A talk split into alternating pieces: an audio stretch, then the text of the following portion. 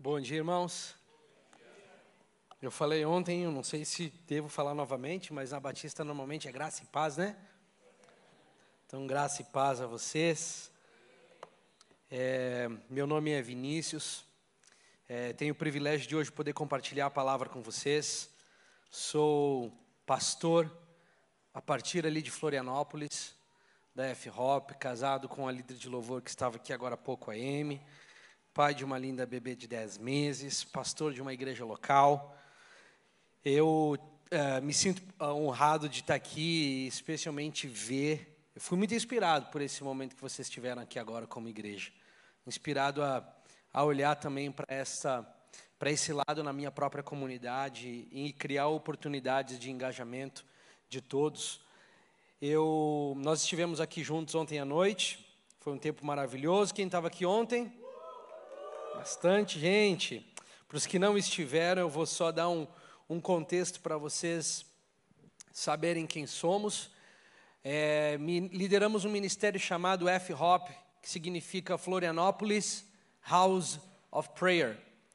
É um ministério com um nome em inglês porque veio é um ministério filho de um, de um ministério nos Estados Unidos, chamado IHOP, que está ali no centro dos Estados Unidos, com um chamado do Senhor para plantar e dar continuidade à oração e intercessão, adoração perpétua. Em 1999, começou uma reunião de oração em Kansas City que até hoje não terminou, 24 é por 7, desde então tem estado ali um grupo de pessoas de duas em duas horas intercalando, levantando louvores a Deus e orando pelas nações da terra, orando por salvação, orando por, por um avivamento que marcará as nações da terra, orando por justiça e pedindo que o Senhor acelere sua volta, acelere sua vinda. E nós viemos de lá, eu tive a oportunidade de fazer seminário lá, me formei lá, minha esposa também. E em 2014 viemos junto com outras seis famílias é, daquela cidade no interior dos Estados Unidos para o Brasil para dar início a um trabalho a partir de Florianópolis. Eu sou nascido no Brasil, mas saí muito cedo daqui. É, com, na minha adolescência ainda fui morar na Inglaterra, é, filho de uma mãe ah, ah, sozinha, solteira, com três filhos. Fomos para a Inglaterra sem falar inglês, sem grandes portas de oportunidade, uma família de imigrantes mesmo. Minha mãe é a minha maior referência de luta e de vitória. Encarou grandes desafios para tentar dar um futuro diferente para nós. Foi lá que eu encontrei Jesus, na Inglaterra. Muitos dizem que o continente europeu é um continente que está morrendo, mas foi lá que eu encontrei o Senhor Jesus. Passei anos da minha vida no Brasil e nunca tinha ouvido ninguém pregar o Evangelho de Jesus. Quando eu estou lá, é, longe da minha terra, longe da minha língua, longe da minha cultura, foi onde eu é, tive a oportunidade de responder ao convite de Cristo. E então, com 18 anos, dentro do Ministério Tempo Integral, fui convidado pelo Senhor para ter a honra de, de ser um, um coparticipante no ministério uh, dele. E aí, alguns anos mais tarde, após a formação, surgiu um convite para estarmos aqui no Brasil. Então, ali em Florianópolis, que é um dos estados menos evangelizados do Brasil, é, Santa Catarina está hoje entre um dos estados que menos ouviu falar do Evangelho ou que menos respondeu ao Evangelho. É muito difícil, uma terra muito difícil de, de, de trabalhar. Nós estamos dentro da ilha de Florianópolis, ao lado da Universidade ali de, de, de Santa Catarina, é, com uma igreja local e também com a sala de oração. Então, num dia comum de semana, entre meio-dia e 10 horas da noite, nós temos uma sala de oração que está aberta todos os dias da semana durante esses horários, orando pelo Brasil, orando pela nossa geração, trazendo louvores diante do Senhor. Temos uma base missionária dentro da igreja, que hoje conta com mais de 100 missionários que servem tempo integral, ali em Florianópolis. E é uma, uma base de treinamentos, é um centro de treinamentos também. E aí, junto com essa com esse chamado. Alguns anos atrás, o Senhor inspirou alguns líderes de louvor da nossa comunidade a começarem a compor músicas de adoração a partir da sala de oração. Então vocês devem ter ouvido algumas dessas canções por aí já, como Batendo a Porta e Rujo Leão, né? Tá tocando o Brasil inteiro aí, que Rujo Leão, que a terra estremeça, são canções que nasceram dentro do lugar de oração. Nasceram com uma sala vazia. nasceram com cinco pessoas sentadas ali, num momento, numa terça, numa quarta, numa quinta tarde qualquer, quando nós nos colocávamos diante de Deus em oração. Então, o Senhor tem nos dado a oportunidade de, de, ir pelo Brasil, muitas vezes poder compartilhar um pouco daquilo que nós fazemos. Eu amo a plataforma que Deus nos deu, eu amo as canções que o Senhor nos deu, eu amo a oportunidade de estar aqui com vocês, mas o maior privilégio dentro do ministério que eu tenho é ser pastor de uma igreja local. Fazem dois finais de semana que eu não estou com a minha igreja e eu sinto, eu falo isso para minha esposa sempre. É, domingo que vem eu vou estar com eles na ceia e poder é, contar para vocês o que Deus tem feito lá em Florianópolis é uma das formas de dar graças a Ele, de agradecer a Ele por tanto que Ele tem feito no nosso meio. Quando eu entrei no ministério, entrei muito cedo no ministério, lidei com muitas é, expectativas frustradas do que significava servir a Deus e o que significava o convite ao ministério. Qualquer jovem que sente o chamado ministerial para o pastoreio vai ser também confrontado com as expectativas que cria para aquilo que Deus está lhe dando. E eu, muito cedo, tive que lidar com as expectativas frustradas, porque eu pensava que no, no, auge dos meus 18 anos, no auge da minha paixão ao Evangelho, o Senhor me enviaria para as nações, em um ministério grande e coisas do tipo, até que eu por meio do discipulado e da leitura bíblica, me encontrei com essa passagem que eu quero compartilhar com vocês hoje, e desde então mudou a maneira com que eu vivo a minha vida em casa, com a minha família, no ministério, porque se tornou o lugar a partir de onde tudo acontece na minha vida e na vida daqueles que seguem Jesus de uma maneira sincera. Eu gostaria de convidar você a abrir a Bíblia comigo em Mateus capítulo 22. Nós vamos ler um pouquinho desse contexto em que Jesus é interpelado, Jesus é confrontado, Jesus é questionado, como era de costume já no seu ministério. Ele está ali junto com alguns homens ensinando, pregando, exortando, e de repente, quando souberam que ele estava calando os saduceus e os homens da lei, Alguns chegam diante dele e um mestre interroga-o dizendo, Mateus 22, versículo 36, Mestre, qual é o maior mandamento na lei? Então, o contexto dessa pergunta era o Velho Testamento.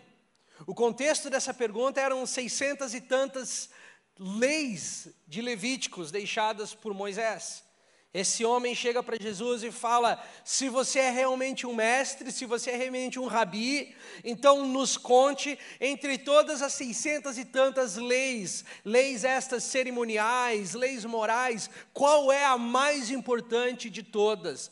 Ao passo que Jesus dá a resposta mais brilhante, a resposta que era o, o, significado da vida dele com Deus Pai, e se torna então um alicerce para a minha vida e para a sua vida, e Jesus responde no 37: Esse aqui é o maior mandamento: amarás o Senhor teu Deus de todo o coração, de toda a alma e de todo o entendimento. Este é o maior e o primeiro mandamento. Jesus diz: a vida inteira daqueles que seguem Deus e que serão os meus seguidores, a vida inteira de obediência daqueles que amam a palavra da doutrina de Cristo, amam a palavra da verdade, se resumem naqueles que posicionam seu coração para viver a realidade do primeiro mandamento. Jesus resume a lei toda. Jesus resume todos os ensinamentos, todas as parábolas, todas as questões já ensinadas, todos os profetas, todas as leis dadas. Neste único versículo ele diz: se vocês amarem a Deus em primeiro lugar, acima de qualquer outra coisa, vocês terão guardado aquilo que é de mais importante para mim.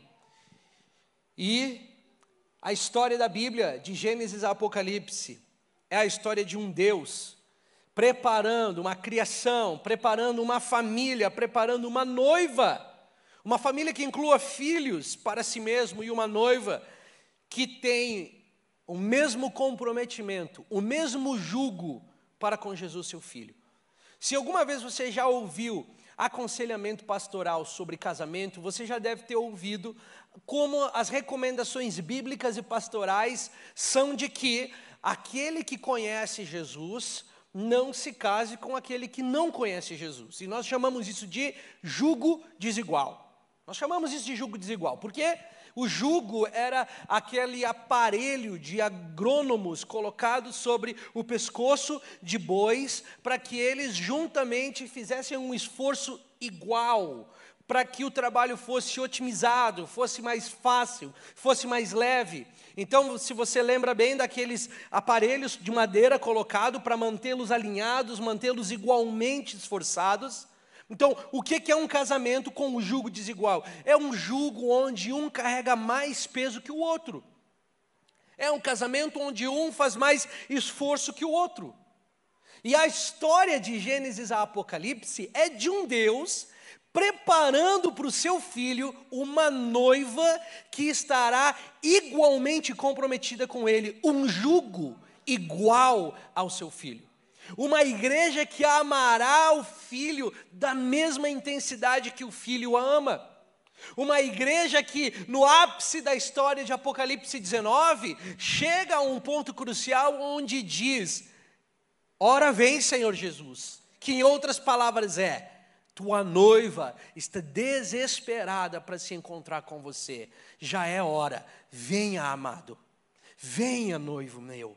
Venha, amado da sua igreja, ao nosso encontro. Deus prometeu dar essa noiva, que sou eu e que é você. Não somos milhões de noivas, somos uma noiva. E assim como mulheres são filhos de Deus, homens são noiva de Cristo. Essas são as palavras de Paulo no Novo Testamento. E o compromisso de Deus, se de tudo que eu puder falar para você hoje, você ficar com isso, o compromisso de Deus para com o filho é preparar uma noiva igualmente comprometida com o filho. E ele fará isso. Deus removerá tudo que impede o amor no coração da sua igreja. Ele removerá todas as distrações, todos os empecilhos, tudo que se coloca no caminho. Talvez alguma vez você ouviu em uma conferência missionária em algum lugar, Salmos 2, versículo 8, sendo citado como se fosse um versículo dos missionários, que é aquele que diz: Peça-me e eu te darei as nações por heranças. Esse versículo não é para mim e para você. Esse versículo não é para os missionários e para as agências de missões. Esse versículo é o pai dizendo para o filho: Filho, me peça e eu prepararei uma noiva de herança para você. Me peça as nações, e eu te colocarei num lugar de autoridade, de governo e de domínio, e te darei uma noiva comprometida. Te darei as nações, povos de todas as línguas, tribos, raças e nações, igualmente comprometidas com o teu coração, assim como o teu coração é para com o meu, e assim como o teu coração é para com ela, a noiva que eu prepararei para você. Mas o final dessa era, nós temos duas posturas que serão demonstradas e já nos dias de hoje. Olhando para o que percebemos na grande mídia e olhando para o que percebemos no coração da nossa geração, vemos resistência contra o coração de Deus, vemos rebeldia contra a liderança de Cristo, vemos pessoas tentando, como diz em Salmos 2, quebremos as suas correntes tentando se livrar das leis de Deus e da definição de Deus do que é o amor. Mas o fim dessa história, no fim dessa era, existem somente duas posturas que a humanidade inteira se resumirá. Uma delas é uma obediência obrigatória que Paulo ensina aos filipenses, dizendo que a ele, aquele que se esvaziou, aquele que se fez vazio de glória, aquele que morreu uma morte humilhante por amor a nós, a ele foi dado um nome que está acima de todo nome, e chegará o dia em que todo joelho se dobrará e toda língua confessará que ele é rei. Sabe o que isso significa, irmãos? Isso significa que você confessará que Jesus é rei porque você o ama, mas o rebelde terá que confessar, o rebelde terá que se dobrar, o rebelde terá que se ajoelhar diante do senhorio de Jesus. Essa é uma obediência obrigatória. O fim dessa era é marcado pelas nações se rendendo ao senhorio de Jesus, obrigatoriamente, sem escolha. Mas a outra postura é de uma noiva que o ama voluntariamente. É de uma noiva que se entrega voluntariamente ao amor de Cristo nessa era, quando não é fácil, quando os prazeres do mundo tentam te distrair, quando as ofertas do mundo tentam roubar a tua visão. Nesse lado da era, da vida, nós temos a oportunidade de voluntariamente nos posicionar e falar: Jesus, que o meu coração seja para o teu, como o teu é para mim. E eu quero te amar em meio às décadas. Não te amar em meio a um mês que eu me sinto aquecido por dentro, não te amar somente no ano que eu me comprometi, eu quero te amar em 10, 20, 30, 40 anos. Eu quero chegar no fim da minha vida com um amor maduro, com um amor que cresceu, com um amor que foi preparado, esticado. E Jesus está comprometido, irmãos, a que o amemos da maneira que Ele nos ama.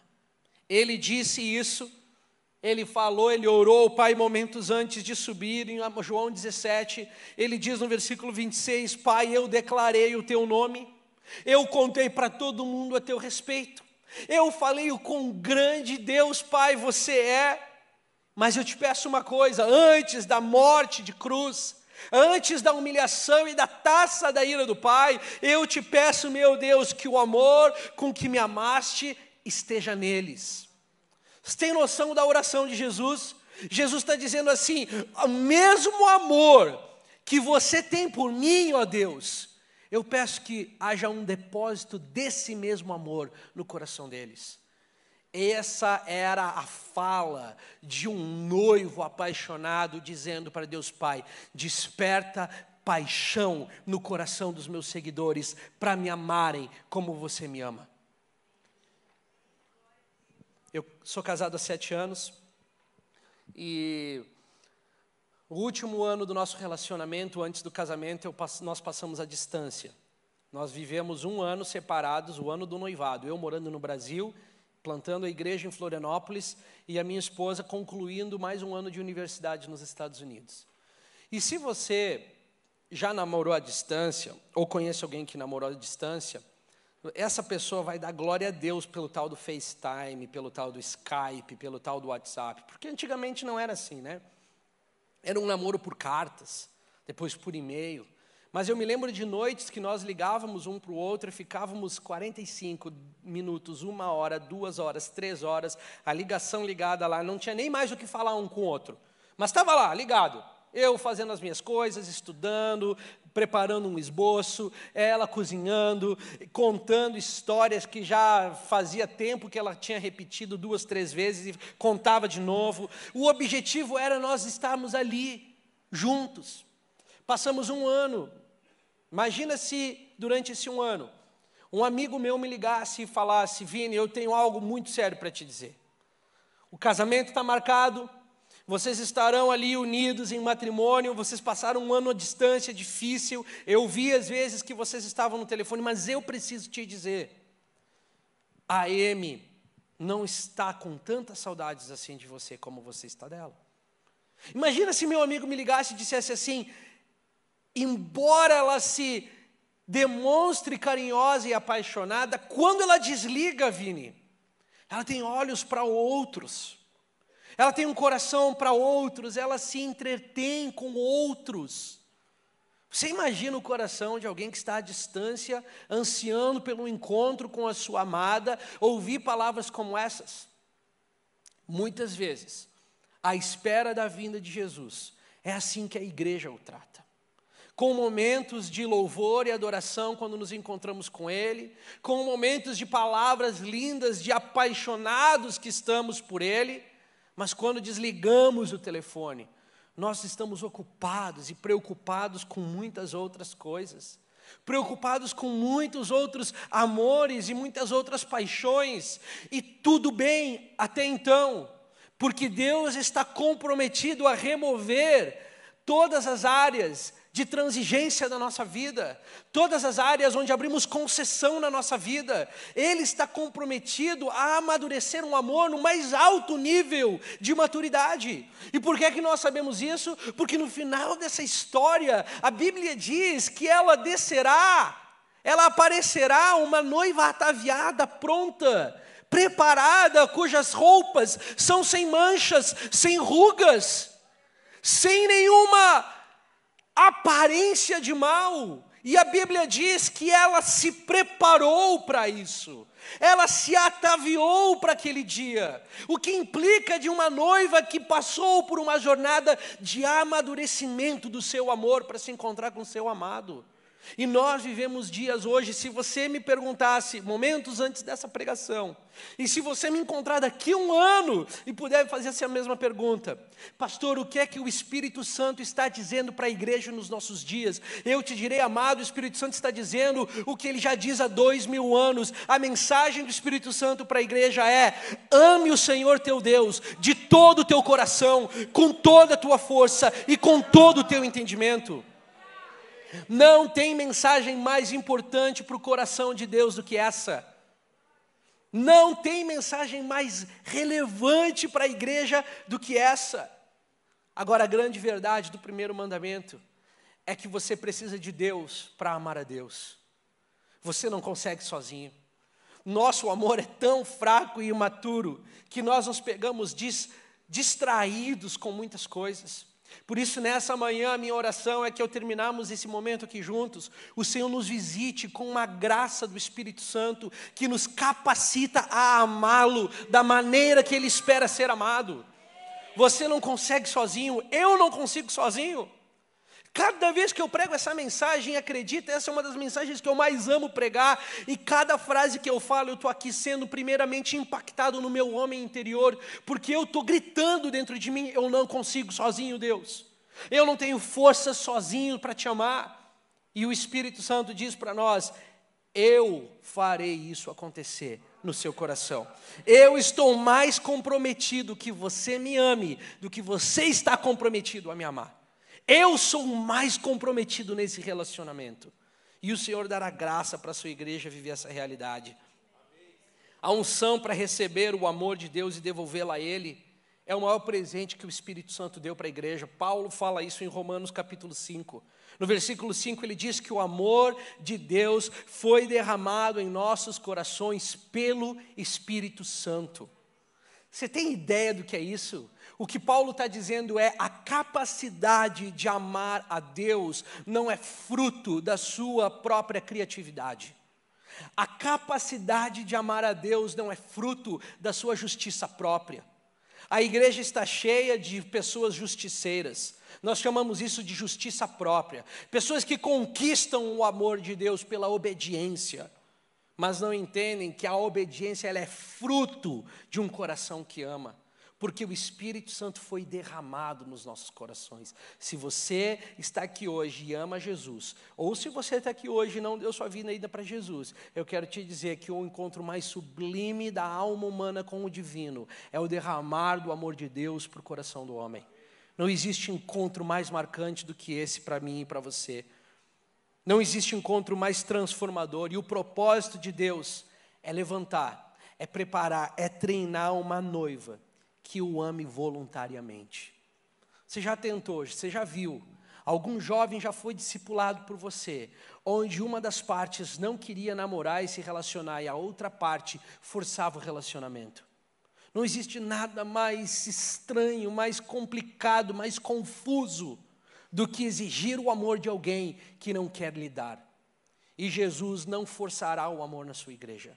Jesus não forçará com que você o ame, mas Jesus está nos conduzindo por estações de altos e baixos, de perseverança, de permanência, está nos caminhando conosco para amadurecer o amor que, mesmo fraco, sincero, amadurecerá a plenitude do amor que Ele tem para nós.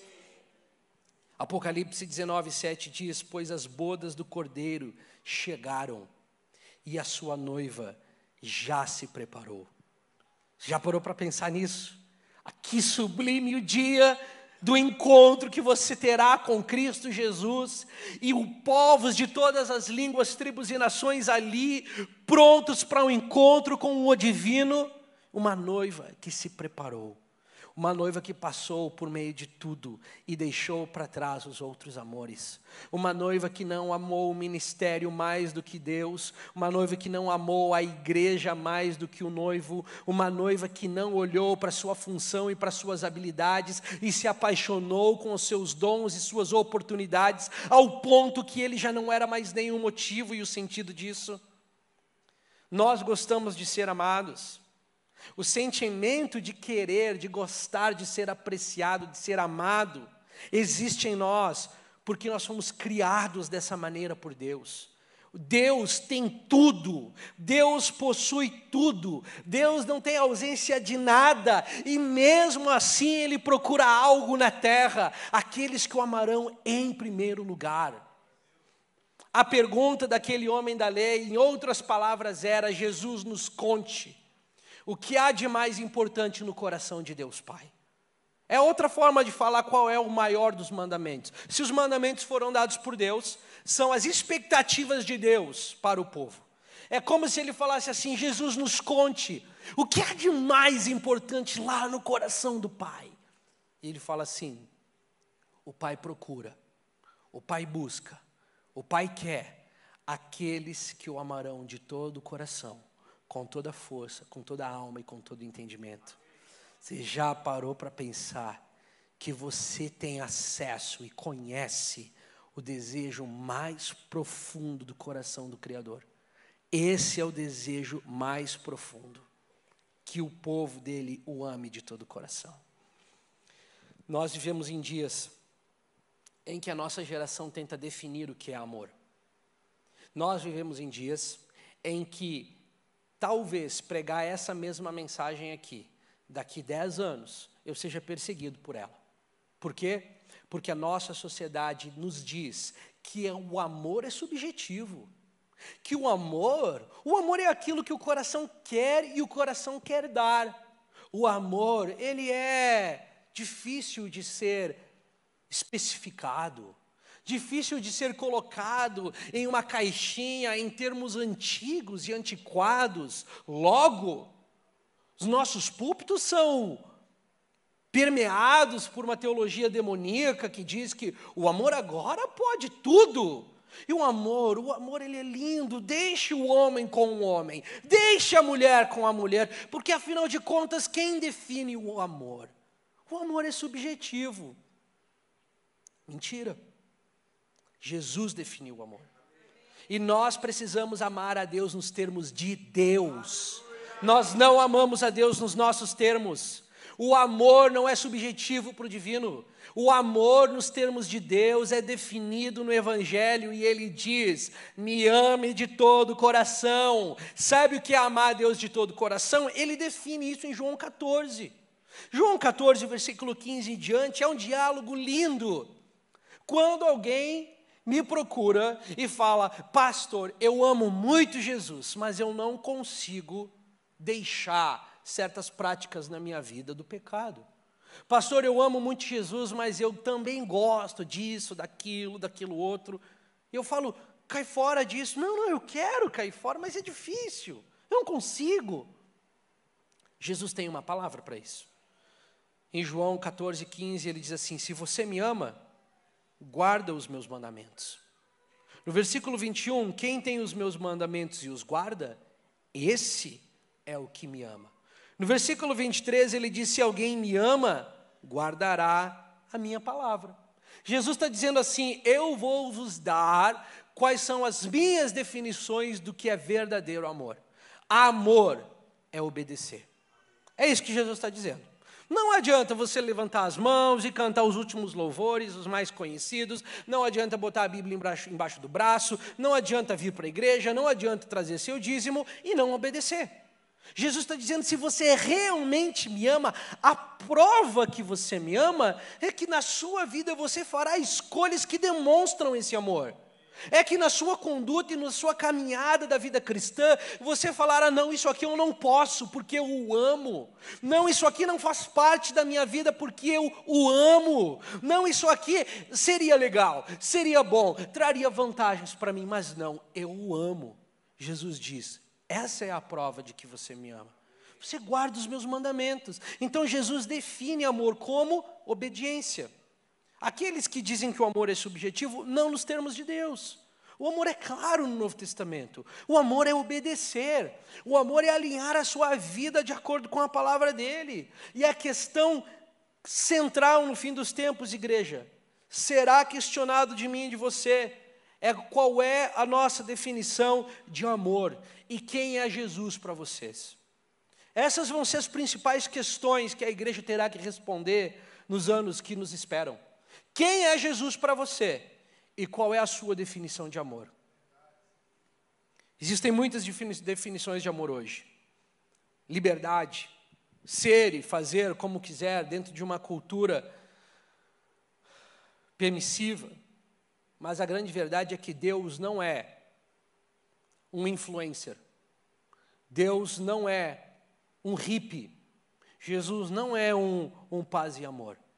A sua definição do amor não é descontraída, não é mente aberta, não é, poxa, pastor, relaxa, pega leve. Essa não é a definição de Jesus de amor.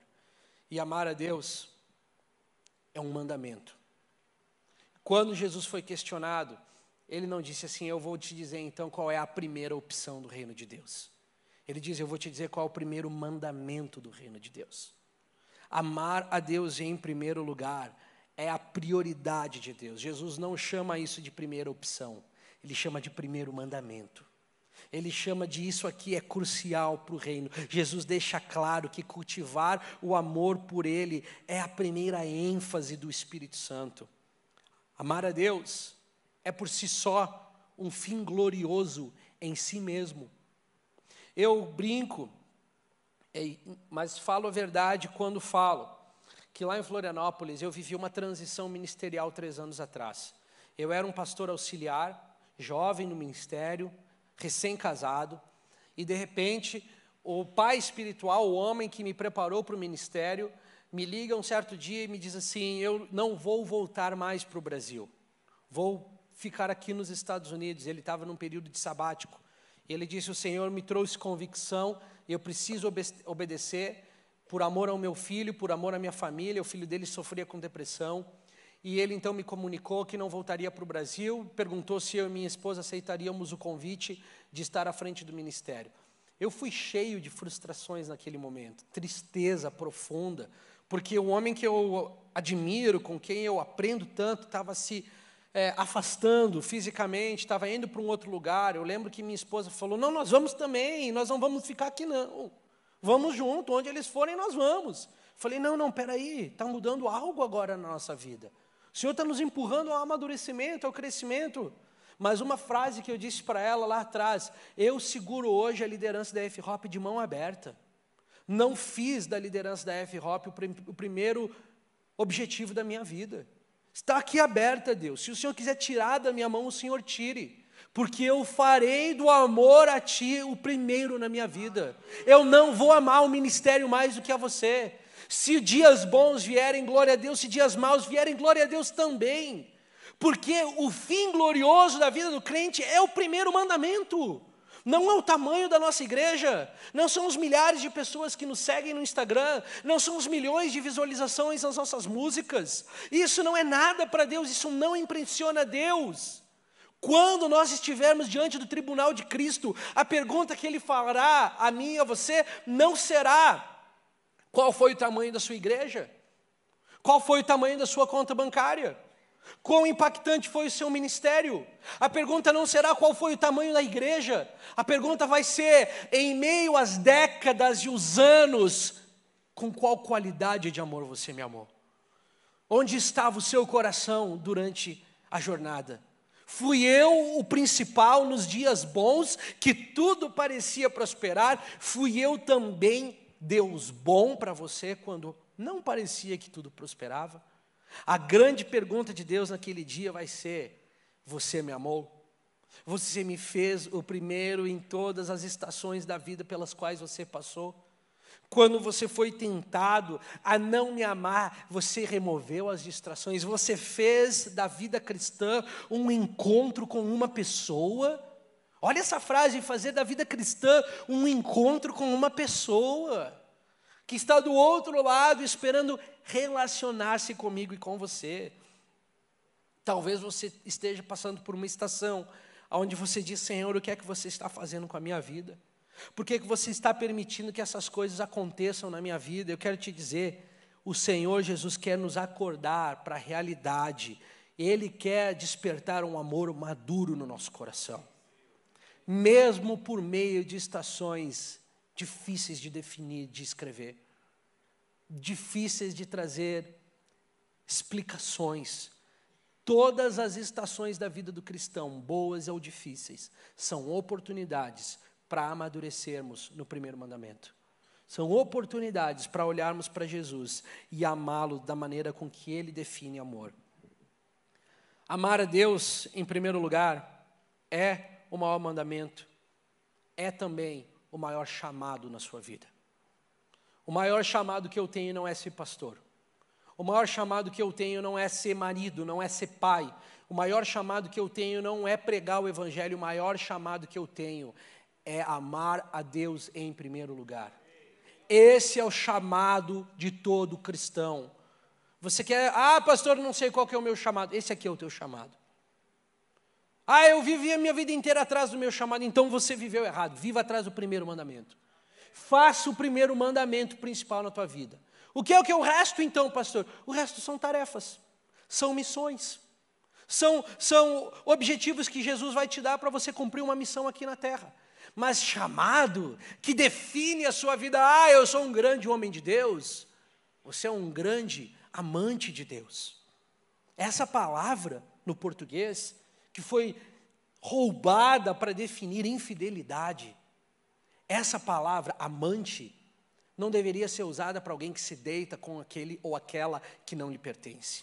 Essa palavra devia ser restituída, porque não existe palavra mais poderosa do que ser um amante de Deus. Um que se faz loucamente apaixonado pelo objeto do seu fascínio. Amante de Deus. Deus não está atrás de servos, Deus está atrás dos que o amam. Deus não precisa da minha pregação, nem da sua. Deus não precisa do meu labor e nem do seu. Mas Deus quer o meu amor e o seu amor. Ele quer. Se você fala assim, Jesus, o que é que você espera de mim? O Espírito Santo estará gritando para você hoje o primeiro mandamento. O primeiro mandamento é o que eu quero de você. Se nós tivéssemos tempo, nós poderíamos definir o que significa amá-lo com a nossa força. Força fala de dinheiro, força fala de poder, força fala de, de, influência, força fala daquilo que você consegue mobilizar com os seus próprios recursos. Mente fala do seu intelecto. Amar Jesus em conhecer a palavra de Deus. Amar Jesus em empenhar-se em conhecer a palavra de Deus. Amá-lo com sua alma implica nas suas afeições, implica nos movimentos invisíveis do coração, mas que aqui dentro elegem para si alvos de amor. Ele diz: Eu quero que você me ame com a força, com a sua juventude, com seus recursos, com as suas finanças com a sua influência. Alguns de vocês Deus colocou no lugar de influência em empresas, na sociedade. Ele quer que você use essa influência para amar Ele, para o reino dele. Riquezas passarão pelas mãos de alguns de vocês, é para amar Ele. Não é para o conforto da vida do crente, é para amar Deus por meio da força.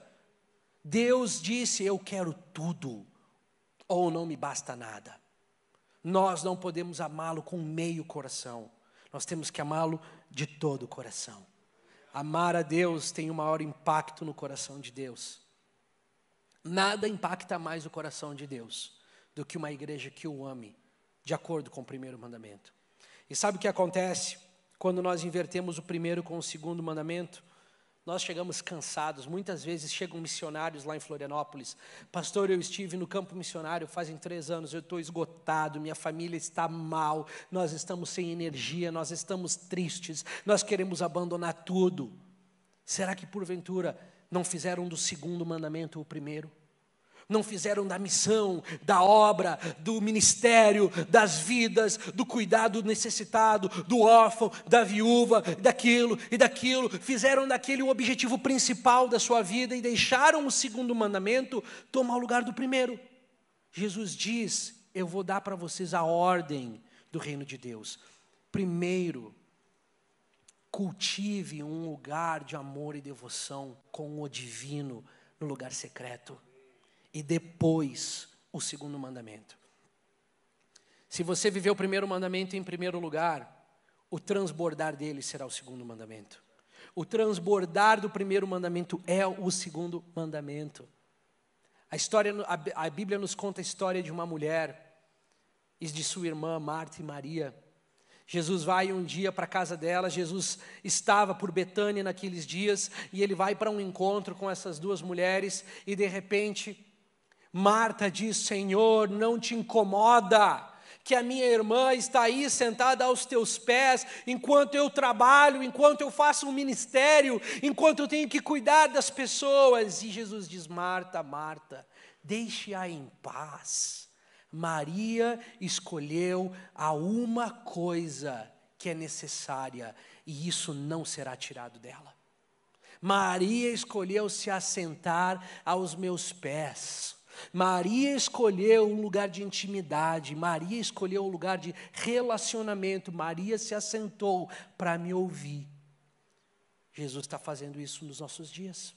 Jesus está colocando a igreja e convidando ela para se assentar em primeiro lugar. O trabalho de Marta era importante, mas o de Maria vinha primeiro. Se assentar aos pés de Jesus é o que vem em primeiro lugar na nossa vida. O time de louvor já pode subir. No Sermão do Monte, Jesus ensina várias coisas das quais os teólogos chamam de constituição do reino dos céus. Lá ele diz: bem-aventurado é esse, bem-aventurado é aquele, bem-aventurado é aquele outro, bem-aventurado é aquele outro. Ele está dizendo: felizes, felizes são, felizes são. E aí, quando ele está concluindo essa parte da sua pregação, ele diz assim: quem quebrar estes mandamentos, ou seja, quem não ser pobre de espírito, quem não amar a justiça, quem não viver para o alvo e o objetivo do amor de Deus em primeiro lugar na sua vida, aquele que isso não viver será chamado de menor no reino de Deus.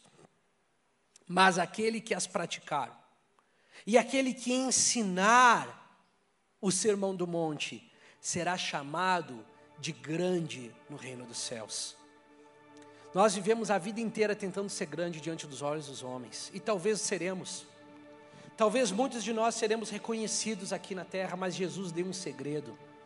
Você pode chegar diante de Deus naquele dia e ser considerado grande no reino dos céus. E ele diz: o segredo para isso é viver com o coração no primeiro mandamento é viver com o coração no sermão do monte, é fazer a recompensa do amor a Ele, a principal na nossa vida. Gostaria de convidar vocês para ficar de pé. Nós já vamos encerrar. Rei Davi, em Salmos 27, 4. Um homem que tinha exércitos, poder, influência, riquezas, palácios, reinos, terras, influência, poder, pessoas, servos. Ele diz assim: na verdade, uma coisa só eu quero, e eu vou buscá-la. Davi diz assim: farei dela o objetivo da minha vida. Quando ele diz eu vou buscar isso, eu vou perseverar em busca disso. E ele diz que eu possa habitar na casa de meu Deus todos os dias da minha vida, que eu possa contemplar a Sua beleza e que eu possa inquirir no Seu templo. Sabe o que é isso na tradução textual do Novo Testamento? Eu farei do primeiro mandamento o primeiro na minha vida. Não é você trazer um colchão para dentro da, do prédio da igreja, é você habitar nesse lugar, onde Ele é o principal para você. É você falar: Deus não é só um Deus de uma Bíblia histórica, Deus é um Deus de beleza para ser contemplada. Davi, há milhares de anos atrás, usa uma linguagem moderna até. Ele fala assim: Eu quero ver beleza. Eu quero que os meus olhos sejam fascinados por esse Deus. Eu quero contemplá-lo. Eu quero estudar quem esse Deus é. Eu quero ser fascinado por ele. E aí ele diz assim: Eu quero inquirir no seu templo. Sabe o que é isso? É o lugar da oração e da intercessão. Eu quero chegar para ele quero falar: Deus Pai, por que isso aqui é assim? Em outras palavras, eu quero questionar no seu templo. Eu quero trazer a minha causa diante dele. Eu quero ser ouvido por ele, eu quero dialogar com ele. A vida do cristão é cheia de estações espiritualmente prósperas e algumas estações espiritualmente desafiadoras. Mas essa manhã, enquanto o time de louvor nos lidera em adoração, eu quero convidar todos que estão aqui. Talvez alguém que está aqui nunca ouviu falar de amar a Deus em primeiro de fazer de Deus o objetivo do amor da sua vida. Ou talvez alguém está aqui e já ouviu essa mensagem várias vezes na vida, mas encontra-se cansado no amor por Jesus. Você fala assim, pastor, os anos da vida têm sido difíceis comigo. O meu amor está calejado, o meu amor está fraquinho, o meu amor está, a chama está tá fraca. Eu quero te dizer, querido, não há nada mais relevante no coração de Deus para você. E hoje, despertar você para o primeiro amor mais uma vez. Despertar você para o primeiro mandamento mais uma vez. Alguns de nós amamos o ministério e nos frustramos com ele. Sabe por quê? Porque homens nos frustram. Eu frustro pessoas o tempo inteiro na minha igreja. Porque as expectativas deles não são as minhas expectativas e pessoas que vivem a vida falando: Eu quero amar a Deus, eu preciso de oportunidade para isso. Eu quero amar a Deus, eu preciso ser visto para isso. Eu quero amar a Deus, eu preciso ter uma chance para isso. Na verdade, o que estão dizendo, eu quero amar a Deus, eu quero fazer ministério. Deixa eu te dizer: amar a Deus não tem a ver com ministério. Amar a Deus é um movimento do coração que fará para Ele porque o ama. Mas ao longo da vida nós nos queimamos, nos frustramos, nos cansamos. E hoje, enquanto o time nos lidera em adoração, quero te convidar a voltar os teus olhos para o primeiro mandamento. A falar, Senhor Jesus, sonda o meu coração nessa manhã. Veja se em algum lugar do meu coração eu coloquei alguma outra coisa no primeiro lugar da minha vida. E se por acaso isso aconteceu hoje, realinhe o meu coração, Senhor faça do primeiro mandamento o principal na minha vida. Se eu tiver ministério, amém. Se eu tiver empresa, amém. Se eu tiver dinheiro, amém. Se eu tiver carreira, amém. Mas se eu nada tiver, eu já tenho tudo, porque eu tenho o Senhor. E o Senhor me tem, eu sou do meu amado, e o meu amado é meu, o meu coração é dele, e o coração dele é meu. Eu farei dele o primeiro, porque ele pediu. Eu farei do primeiro mandamento o objetivo principal da minha vida. Senhor, eis-nos aqui, nós te amamos. A minha vida só tem um Senhor. Só temos a Ti, meu Deus.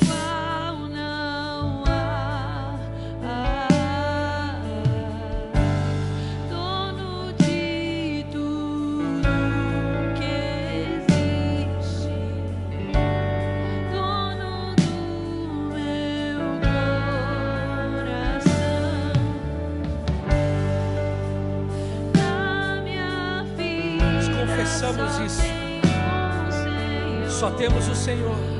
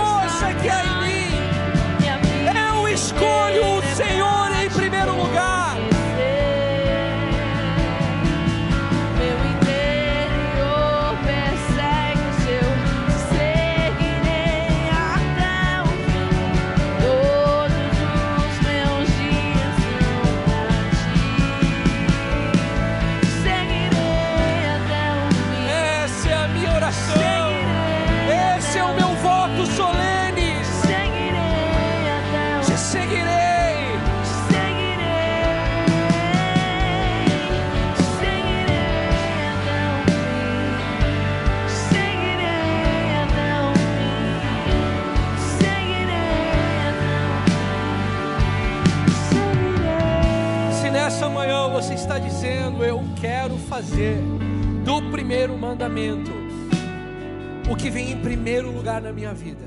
Quero te convidar a vir e se entregar a Jesus nessa manhã. Você está falando, Senhor, hoje eu realinho o meu coração. Eu realinho as motivações do meu coração. Eu renovo o meu compromisso para fazer de fazer de você o primeiro na minha vida. Nessa manhã eu te peço, Senhor, remove as distrações, remove os outros amores, remove o que vem no caminho, o que se põe no caminho. Nessa manhã eu me posiciono e digo: farei de ti o primeiro, Senhor, farei de ti o principal. Assenta-te no trono do meu coração, no trono da minha vida, digno de honra, digno de honra é o Senhor. Farei do amor o primeiro a ti, meu Deus, o principal a ti, Senhor.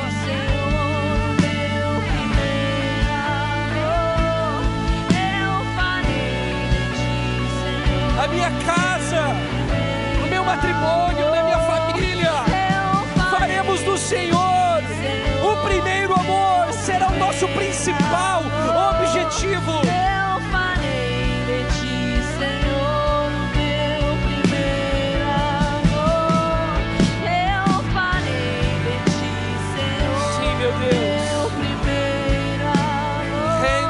Senhor, diga isso a Ele.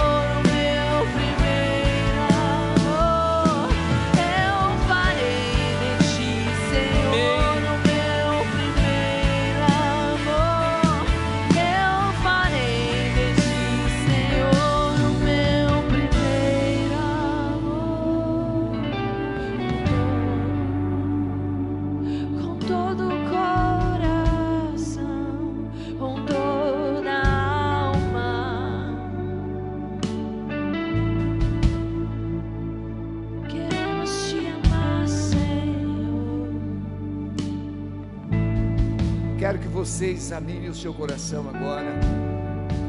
Você que ainda não está aqui no altar.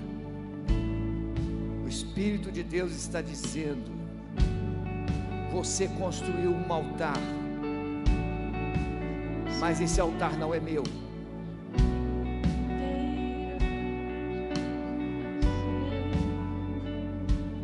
Preste atenção nisso. Altar. Abraão, onde chegava, a primeira coisa que ele fazia era construir um altar para Deus. Por isso foi chamado amigo de Deus. Mas você construiu um altar. Altar é algo que você prioriza, é algo que você ama muito.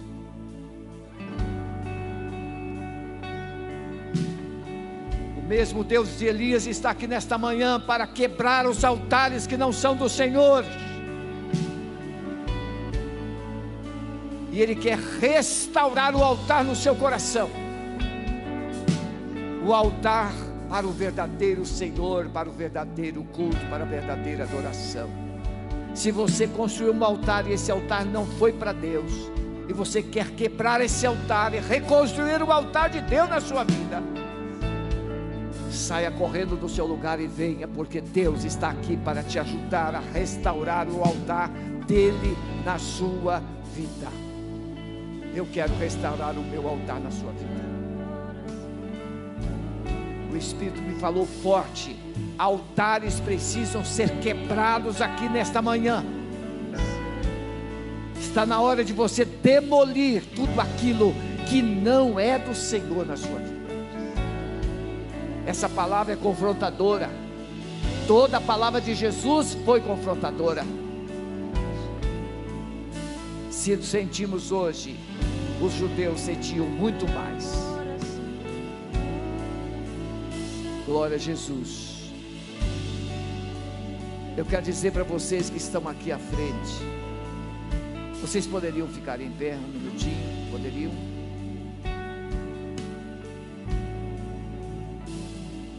Antes de orar, eu quero dizer para vocês que vieram aqui à frente.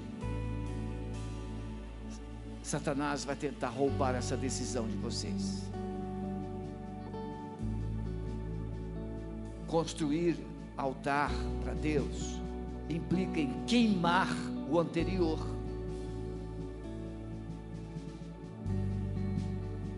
E por isso que a gente fica na dúvida entre destruir e reconstruir. Porque nós ainda temos saudade do antigo. Mas você precisa agora bater o pé no chão e começar a dizer agora, marchando: altar, você está sendo quebrado. Diga o nome do seu altar, diga: altar, você está sendo quebrado. Diga o que você amava até hoje, mais do que Deus. Diga e diga: está sendo quebrado, está sendo quebrado. E declare para Deus que você está reconstruindo o altar dele em primeiro lugar. Amado Espírito Santo, estamos batendo a porta, Senhor. O Senhor prometeu. Se batêssemos, o Senhor abriria. Estamos batendo a porta, Senhor. Estamos quebrando os altares falsos do nosso coração. E estamos decidindo reconstruir um relacionamento singular, ímpar com o Senhor. Tu és o primeiro, tu és o primeiro, tu és o primeiro. Abençoe esses corações. Abençoe nos lares aqueles que estão lá se ajoelhando nos lares. Altares nos lares estão sendo quebrados hoje.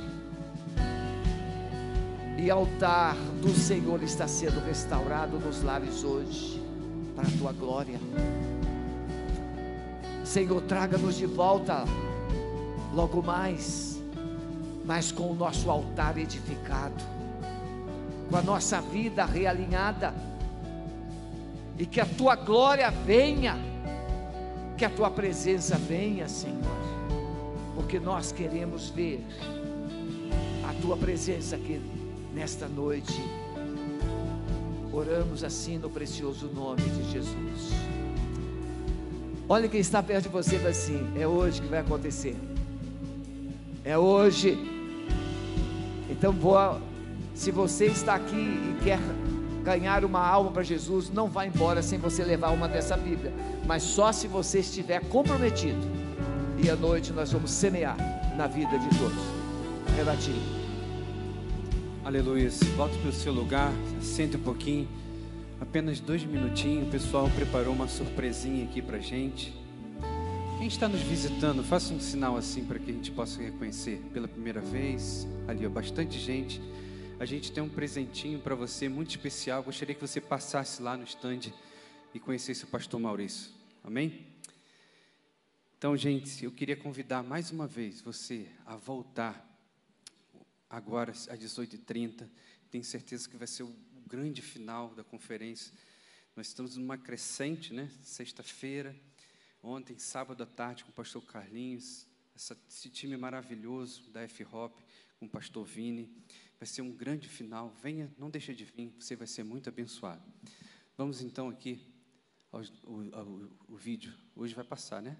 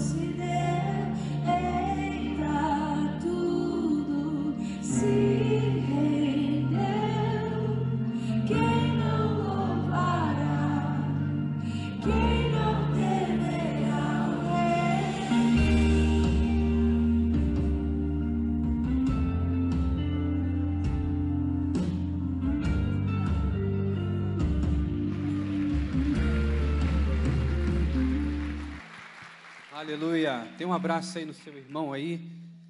Deseja ele um bom